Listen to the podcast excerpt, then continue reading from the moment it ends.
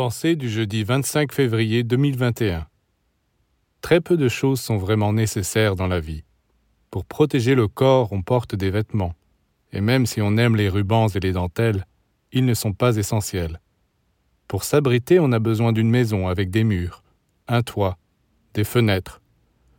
Les tableaux, les tapis, les bibelots peuvent venir ensuite apporter un aspect agréable, mais c'est secondaire. Pour la nourriture aussi, très peu d'aliments sont vraiment indispensables. Il existe tellement de plats différents, c'est que la variété est agréable au goût. Dans la prière dominicale, Jésus a dit Donne-nous aujourd'hui notre pain quotidien. Il n'a pas dit Donne-nous du beurre, du fromage, du boudin, de la saucisse. Non, simplement le pain. Il a mentionné l'essentiel. Nous n'avons besoin que de très peu de choses pour vivre le pain, l'eau, l'air, la lumière, la chaleur.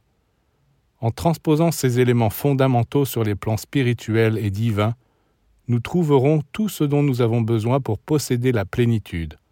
Tout le reste est sans doute bon, mais ce n'est pas l'essentiel.